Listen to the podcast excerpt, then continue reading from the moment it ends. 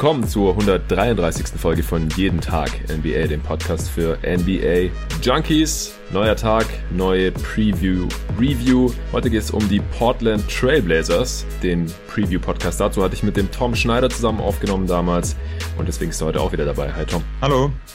Ja, wie bei jedem anderen Gast frage ich dich erstmal, bevor wir gleich über die Blazers sprechen, wie geht's dir gerade während Corona, während der weltweiten Pandemie, Kontaktsperre und so weiter. Und am Ende würde mich natürlich auch noch interessieren, was du denkst, wann wir wieder mit NBA Basketball rechnen können. Ja, also mir geht's eigentlich verhältnismäßig ziemlich gut, glaube ich. Also ich erfreue mich bester Gesundheit und Schön. eben krieg mich auch gut beschäftigt eigentlich in der Zeit. Also bin jetzt gerade wieder ein bisschen mehr am Zocken und sowas. Noch die Bachelorarbeit, wo ich gerade so ein bisschen dran sitze. Hm. Also mir wird auf jeden Fall auch nicht langweilig. Deswegen ja, ich denke, da geht's einigen Leuten durchaus gerade schlechter im Vergleich zu mir. Und genau zu deiner zweiten Frage, bin bei der NBA mittlerweile echt ein bisschen skeptisch, weil die US, äh, die Entwicklung in der USA ja gerade auch wirklich in eine ganz schwierige Richtung läuft. Hm. Also jetzt bin ich gerade so gepolt, dass ich wahrscheinlich sogar eher ein bisschen überrascht wäre, wenn wir dieses Jahr noch NBA Basketball sehen. Mhm. Insofern ja, bin ich da jetzt eher auf der Seite, dass wir eben frühestens nächstes Jahr und auch das scheint mir noch keineswegs sicher wieder eine Aufnahme der Liga erleben werden.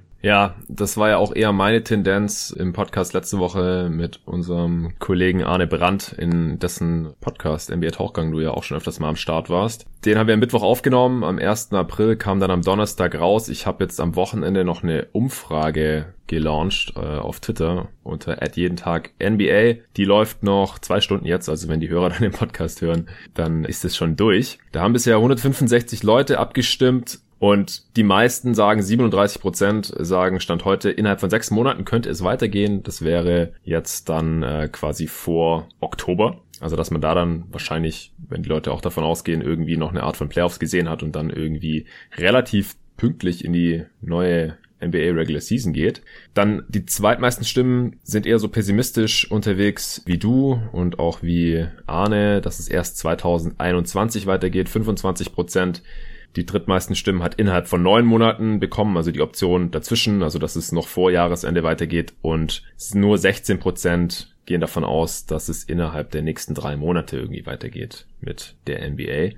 Also es kristallisieren sich so ein bisschen zwei Lager raus. Die Optimisten, die sagen, ja, vor Oktober sehen wir noch irgendwie NBA Basketball. Die anderen sagen, nee, dieses Kalenderjahr wird das eher nichts mehr. Und ja, ich bin am Ende des Podcasts wollte Arne ja auch, dass wir da irgendwie noch eine Prognose raushauen. Und ich hatte dann gesagt, ja, dass ich äh, eher davon ausgehe, dass wir gegen Ende des Jahres wahrscheinlich erst wieder NBA Basketball sehen. Und er war, wie gesagt, noch pessimistischer und geht von 2021 aus.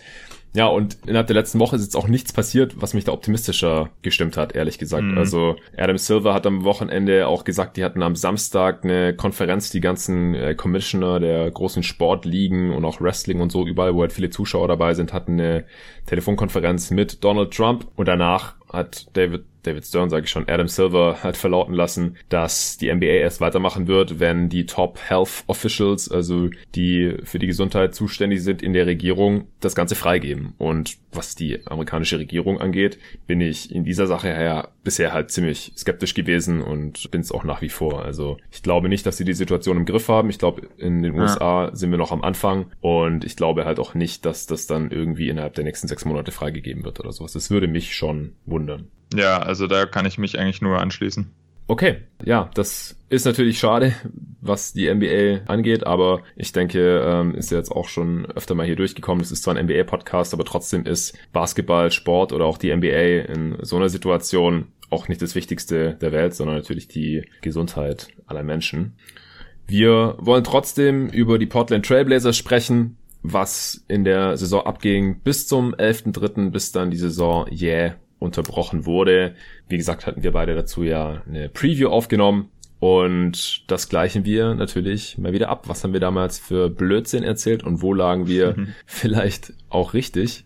Und wir hauen jetzt erstmal hier kurz die Fundamentals raus für Portland, was eben bis zum 11. März bei denen abgegangen war. Die haben 66 Spiele machen können, aber nur 29 davon gewonnen, das heißt 37 mal verloren. Das reicht trotzdem noch für Platz 9 in der Western Conference, obwohl sie ja ziemlich deutlich eine negative Bilanz hier aufweisen. Sie haben die acht beste Offense, aber auch die fünft schlechteste Defense laut Cleanen the Glass. Insgesamt auch ein negatives Net Rating von minus 1,4. Hochgerechnet auf 82 Spiele hätte das 38 Siege ergeben, also immer noch leicht unter einer ausgeglichenen Bilanz. 538, basierend auf dem Raptor-Statistikmodell, ging auch von 38 Siegen aus. Tatsächlich, obwohl es äh, ziemlich krasse Kaderumbrüche gab, basierend auf Verletzungen. Rodney Hood out for season nach 21 Spielen. Zach Collins hat einen Großteil der Saison verpasst nach einer Schulterverletzung, Schulter-OP. Der hätte jetzt irgendwann zurückkommen können, hat im Endeffekt nur drei Spiele gemacht gehabt. Nurkic ist immer noch nicht zurück von äh, seinem Beinbruch. Kamel Anthony hat man gesigned nach einem relativ holprigen Saisonstart. Man hat dann für Trevor Ariza getradet, Kent Bazemore weggeschickt. Also mit dem Team, das wir da noch besprochen hatten, ich glaube, das war Anfang Oktober, hat dieses Team hier jetzt relativ wenig zu tun, oder Tom? Ja, also es gab schon starke Veränderungen und halt gerade auch so Personalien wie Basemore, die wir ja in der Preview damals recht ausführlich diskutiert haben, sind ja jetzt gar nicht mehr beim Team. Also man kann schon da schon von einem, von einem ziemlichen Umbruch sprechen. Ja, auch wenn man sich mal anschaut, wer die zehn Spieler sind, die die meisten Minuten gesehen haben hier bei diesem Team bis zum 11. März, da steht auf Platz 10, obwohl er ja nur diese 21 Spiele gemacht hat, immer noch Rodney Hood. Platz 9, Trevor Reza, auch 21 Spiele gemacht nach dem Trade eben. Auf Platz 8 Mario Hisonia mit aber auch nicht mal 800 Minuten. Auf Platz 7 Gary Trent Jr., das haben wir so auch nicht kommen sehen. Auf Platz 6 noch Kent Bazemore, wie gesagt, der ist gar nicht mehr im Team. Auf fünf Anthony Simons. Da haben wir schon damit gerechnet, dass er gezwungenermaßen quasi der Backup-Point Guard ist, einfach weil die Blazers ja gar keinen anderen kleinen Guard mehr im Kader hatten nach diesem Sommer. Das haben wir auch eher skeptisch gesehen, nachdem er in der Rookie-Saison ja so gut wie gar nicht gespielt hatte. Auf Platz 4 Carmelo Anthony, wie gesagt, konnten wir überhaupt nicht riechen, dass der im Team sein wird. In den Top 3 dann Whiteside, Lillard und McCallum. Das ist natürlich dann eher wenig überraschend. Aber außerhalb der Top 3 von den Spielern, die hier die meisten Minuten gesehen haben, ist das alles schon sehr, sehr wild. Wie zufrieden bist du denn jetzt trotzdem mit einem halben Jahr Abstand mit unserer Preview von damals?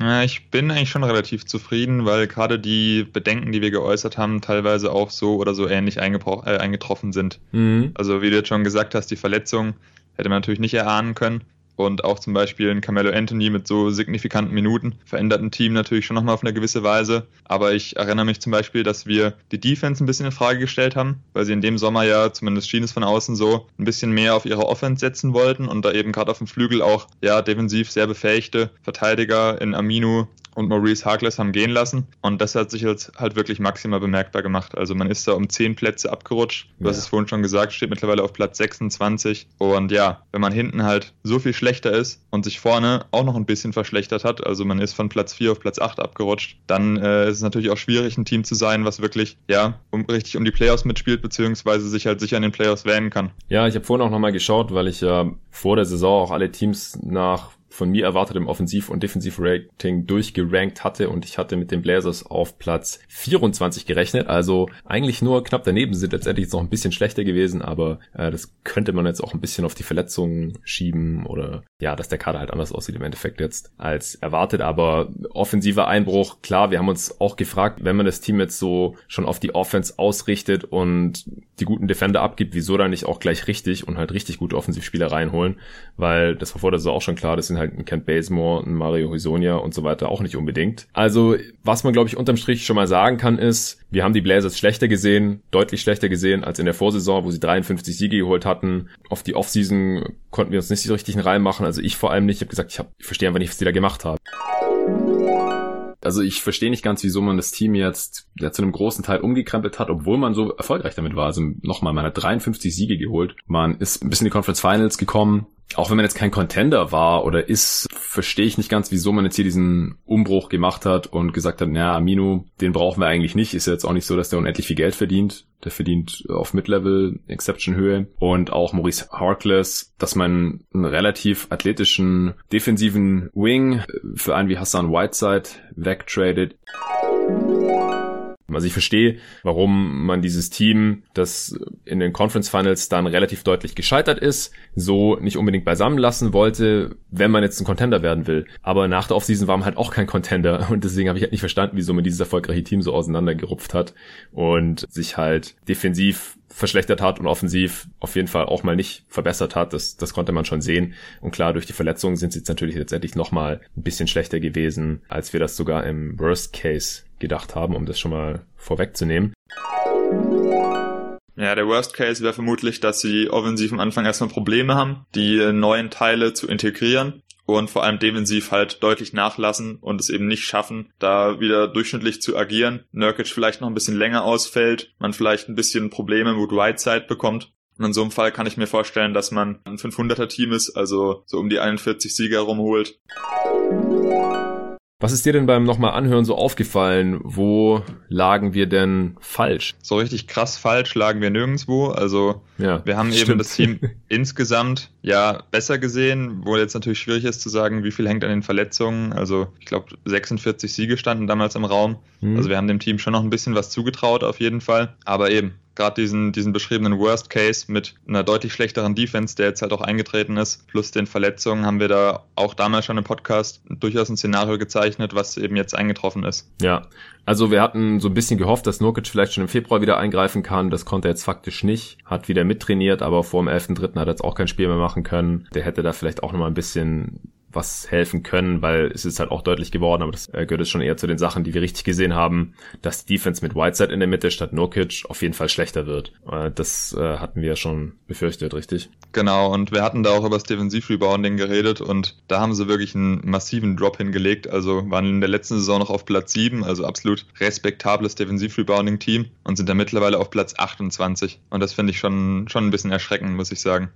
Ja, ich habe mich da auch kurz bestätigt gefühlt, aber ich muss hier Whiteside wieder warten, ein bisschen Schutz nehmen, weil ich habe mal geschaut bei Clean the Glass in den On-Off-Numbers. Wenn er auf dem Feld steht, dann sind sie im Defensiv-Rebounding deutlich besser, als wenn er nicht spielt. Also ich würde es eher darauf schieben, dass die Blazers halt extrem viel Small spielen und Whiteside so der einzige Big ist, der überhaupt fit ist und im Kader ist, nachdem Collins und Nurkic eben überhaupt nicht eingreifen konnten und alles andere, was da so rumstolpert, Labissière und Anthony Tolliver und sowas, also das sind erstens keine tollen Rebounder und zweitens gab es ja auch überhaupt gar keine Konstanz in der Rotation. Und ansonsten spielen da halt echt nur Wings oder Spieler, die halt nicht für ihre für ihr Rebounding berühmt sind. Und ich glaube auch einfach, dass man da vielleicht noch ein bisschen die großen äh, Wings, die man letztes Jahr noch hatte, die sich halt auch am defensiven Ende ein bisschen mehr reinhängen und wahrscheinlich auch an den Boards da ein bisschen mehr gebracht haben mit Amino und Harkless, dass man die Abgänge da auch noch irgendwie mit einbuchen muss, weil Basemore, der viel gespielt hat, hat halt nur Guard Guard-Format. Man hat allgemein viel mit Three-Guard-Lineups gespielt. Gary Trent Jr. hat mir gerade schon erwähnt, der ganz oben mit dabei ist bei den Minuten und so.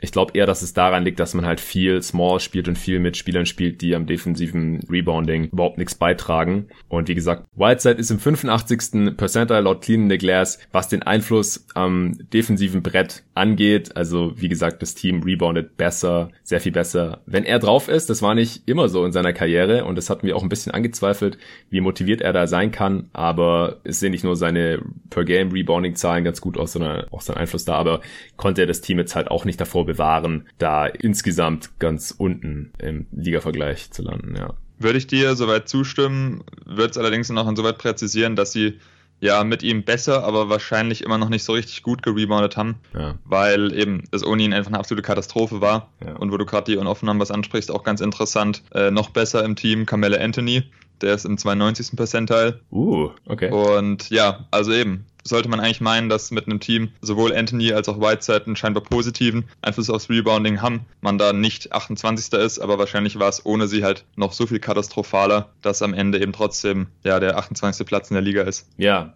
Anthony allgemein äh, mit einem positiven On-Off-Wert übrigens. Aber insgesamt allgemein abseits von den Startern sieht's da wirklich dunkel aus. Also funktionierende Bench-Lineups hat man halt mit diesem Team hier äh, leider auch nicht mehr hinbekommen. Also da waren die Blazers einfach auch zu dünn, um hier wirklich auf einem soliden Playoff-Platz zu landen. Ja, ich finde die On-Off-Numbers von Anthony ziemlich interessant, weil ich ihn beim Schauen der Spiele eigentlich mal wieder als nicht sonderlich positiven Faktor wahrgenommen habe. Mhm. Sein Dreier ist zwar mal wieder eigentlich gut gefallen, aber abseits davon war halt gar nichts da. Also wir haben jetzt gerade sein Rebounding noch ein bisschen rausgestellt, aber alles andere war im Prinzip mal wieder katastrophal. Er ist mittlerweile auch einfach zu alt, um selbst wenn er sich noch mehr reinhängen würde, wirklich gut zu verteidigen. Also sicherlich auch einer der Mitgründe, warum man da defensiv schlechter dasteht. Und auch seine Offense ist eben abgesehen vom Dreipunktwurf mittlerweile nichts, was dem Team eigentlich weiterbringt. Deswegen schon interessant, dass er da die Lineups mit ihm trotzdem noch so gut aussehen zumindest. Ja, und beim Dreier muss man doch sagen, nimmt halt leider nicht so viele. Die Quote sieht gut aus, aber die Dreierrate ist nicht so besonders hoch. Ja,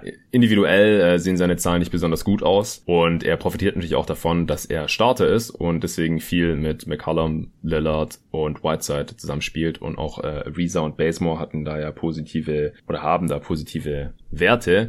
Aber das sind halt die Starter, ja. Und was man hier halt Mello quasi noch positiv anrechnen kann, ist, dass er zumindest halt mal jetzt das Team nicht mit runterzieht oder so. Und wahrscheinlich da immer noch die beste Alternative ist gegenüber dem, was die Blazers da noch so im Kader haben. Halt Hisonia oder Tolliver, den sie da noch hatten und so weiter. Aber klar, wenn Mello mal einen Wurf trifft, dann äh, wurde das halt tendenziell natürlich auch eher ein bisschen überhyped in den mm. sozialen Medien. Da äh, stimme ich dir auf jeden Fall zu. Mir ist noch aufgefallen, oder ich habe mich erinnert, dass ich gesagt habe, falls Nasir Little spielt, ist irgendwas gewaltig schiefgelaufen. Und Nasir Little hat die elf meisten Minuten gesehen, tatsächlich. also, das zeigt halt auch, ja, also die Blazers haben halt wirklich auf dem Flügel da teilweise ziemlich verzweifelt gesucht nach irgendwelchem Spielermaterial, weil halt die Signings nicht funktioniert haben oder Hood halt out for season war dann, bis man letztendlich dann halt für Ariza getradet hat und, und Mello da gesigned hat, dann hat man wenigstens mal zwei Starter gehabt, aber von der Bank war es da wie gesagt teilweise ziemlich wild. Sind dir noch irgendwelche Aussagen aufgefallen, die im Nachhinein man noch als richtig bezeichnen könnte? Ja, ich würde dann nochmal unsere Skepsis an Anthony Simons ein bisschen herausstellen. Hm. Ja, also bei Simons weiß ich halt auch nicht, ob der schon positiven Impact liefern kann. Der geht jetzt in die Age 20 Season. Weil wie du jetzt eben auch schon gesagt hast, hat die fünf meisten Minuten gesehen, also wirklich viel an diesem Team. Eben er ist noch 20 Jahre alt und das hat man auch an vielen Stellen gemerkt. Also er äh, schafft es noch nicht, die Offenses Teams so richtig voranzubringen, ist beim eigenen Scoring noch nicht besonders effizient und ja, braucht einfach noch viele Wiederholungen, um da bessere Entscheidungen auch mit dem Ball in der Hand zu treffen. Und so jemand war eben in einer wahrscheinlich zu großen Rolle und zeigt auch, dass er so ein bisschen die Verlegenheitslösung der Blazers war. Genau. Ja. Ja, und das macht natürlich schon äh, was aus, wenn halt äh, so ein relativ unerfahrener Spieler dann da die Bank-Lineups anführen muss. Hast du noch irgendwas? Ähm, ansonsten würde ich jetzt äh, auch nochmal kurz auf unsere Predictions ein bisschen näher eingehen. Ja, wir hatten noch so ein bisschen gerätselt, wer äh, der Starter auf der 3 sein wird. Da hatte ich mich für Rodney Hood ausgesprochen, der es auch bis zu seiner Verletzung überwiegend gewesen ist. Mhm. Aber da er dann eben verletzt raus war und später dann Resign vertreten hat, ist, glaube ich, jetzt auch kein Aspekt, den man nochmal wahnsinnig breit aufgreifen müsste. Ja, genau. Also, wie gesagt, Ariza und er haben mittlerweile gleich viele Spiele absolviert gehabt. Hood hat sich die Achillessehne gerissen, glaube ich. Ja, genau. Ja, also der hätte jetzt dieses Jahr auch nicht mehr eingreifen können und Achillessehnenriss ist natürlich auch mal ein bisschen schwierig dann, was den weiteren Verlauf der Karriere angeht. Es ist natürlich schade, was Hood angeht, denn äh, der man, das Team hat zwar auch mit ihm gestruggelt, aber individuell gesehen hatte er ja zumindest eine Saison, die ganz okay war, also relativ effizientes Scoring hat man zumindest. Was ich interessant fand noch bei unseren Prognosen war, dass wir zwar mit mehr Siegen gerechnet hatten im Realistic Case, so du hast 46 gesagt, ich habe 47 gesagt, das wäre dann je nachdem, wo man jetzt gewettet hätte äh, auf die Over-Underline, entweder knapp drüber oder knapp drunter gewesen. Aber wir haben halt gesagt, es kann im Westen auch eventuell nicht für die Playoffs reichen, also es dann vielleicht Platz neun ist. Jetzt haben sie deutlich weniger Siege und eine sehr viel schlechtere Bilanz und sie sind trotzdem auf Platz neun. Also das ist halt auch nochmal der Punkt, den Julian Lage schon angesprochen hat mit den Grizzlies, die ja genau einen Platz über den Blazers stehen, auf Platz acht dass man das halt vor der Saison schlecht erahnen konnte, dass im Westen halt dieses Jahr so eine schlechte Bilanz halt für einen Playoff-Platz reicht oder jetzt halt in dem Fall trotzdem noch für Platz neun reicht. Dass es, äh, dass da halt einige Teams sehr viel schlechter performen, so zwischen Platz 8 und 10, 11 oder so, die halt alle auf einem deutlich niedrigeren Niveau agieren, aber halt letztendlich alle ungefähr gleich schlecht sind und deswegen ist noch so ein kleines Rennen da ist oder war jetzt im Westen um Platz 8, was halt an Verletzungen lag. Bei den Pelicans kann man es auf die Verletzung von Zion zum Beispiel schieben. Die hatten auch noch ein paar andere Verletzungen. Bei den Blazers jetzt natürlich, wie gesagt, halt Collins, Hood, auch Nurkic, dass er noch nicht zurück ist und so. Und ist halt interessant, dass die Blazers jetzt im Endeffekt, wie gesagt, eine schlechtere Bilanz haben, aber trotzdem, was die Tabelle angeht, genau da stehen, wo wir sie erwartet haben. Ja, es ist schon interessant, wobei ich echt nochmal betonen würde, dass eben auch die Verletzung von Zach Collins dem Team wirklich sehr wehgetan hat. Also ja. wir haben vor der Saison auch schon ja, relativ hohe Erwartungen an ihm gestellt und erwartet, dass er eben dem Team einen signifikanten Vorteil bringen kann. Und letztendlich äh, mussten sie jetzt eben Mello, der ja vorher Free Agent war, quasi on the fly aufnehmen und den eben auch mit über 30 Minuten pro Spiel bestücken. Mhm. Und das sind Minuten, in denen Collins zumindest mal defensiv äh, relativ sicher auch nochmal einen Vorteil fürs Team gebracht hätte. Ja, ansonsten äh, kam jetzt, fand ich, mein Worst Case dem Ganzen relativ nah. Großartig unter 40 Siege wird es ohne große Verletzungen nicht geben. Große Verletzungen nehmen wir hier nicht in unserem Worst Case mit auf. Also 40 Siege ohne katastrophale Verletzungen, hatte ich gesagt. Wie gesagt, jetzt steuern sie eben auf 38 Siege zu mit katastrophalen Verletzungen. Jetzt weniger von McCollum und Lillard, wobei Lillard ja vor dem All-Star-Break auch wieder äh, sich verletzt hat und da ein paar Spiele ausgefallen ist. Und ohne Lillard hatten sie Blazers natürlich gleich nochmal sehr viel schwerer. Muss ich auf jeden Fall auch nochmal kurz äh, Lillards offensive Saison lobend erwähnen. Also der Junge hat richtig gebrannt teilweise, hat da Serien von, was war es, 40 plus oder war es sogar mehrere 50 plus Spiele hintereinander? Weißt, hast du es noch im Kopf? Ich weiß es gerade auch nicht mehr genau, aber es war auf jeden Fall ziemlich krass. Ja, also von den beiden hat jetzt keine katastrophale Verletzung, aber wenn dann halt zwei Starter ähm, quasi out for season sind und noch ein Starter vom letzten Jahr die ganze Saison nicht eingreifen kann, dann haben halt viele Teams direkt ein Problem und angesichts dessen finde ich dann zwei Siege unter dem Worst Case noch vertretbar und deswegen bin ich auch den Umständen entsprechend noch relativ zufrieden mit dem Preview-Podcast. Ja, da würde ich mich eigentlich anschließen und eben, wir hatten schon vor der Saison bemängelt, dass es halt auch ohnehin schon ein etwas dünnes Team ist, gerade auf dem Flügel. Und wenn da dann halt noch Leute wegbrechen, dann äh, eben können es auch die beiden Superstars, Lillard und McCallum und eben Lillard, wie gesagt, mit einer sehr respektablen Saison dann nicht mehr rumreißen. Und es wäre trotzdem noch spannend geworden. Sie hätten durchaus noch Chancen gehabt, auf Platz 8 in die Playoffs reinzusneaken. Ja, das stimmt. Hast du noch was zu den Blazers? Ansonsten wären wir ja schon durch. Nee, ich meine Punkte haben wir jetzt auch soweit abgehandelt. Okay, cool. Wir äh, haben noch zwei weitere Preview-Reviews zusammen. Houston Rockets und Atlanta Hawks. Die Rockets werden in der nächsten Folge dann besprochen. Erstmal danke dir, Tom. Allen danke fürs Zuhören und bis zum nächsten Mal. Jo, danke dir und ciao.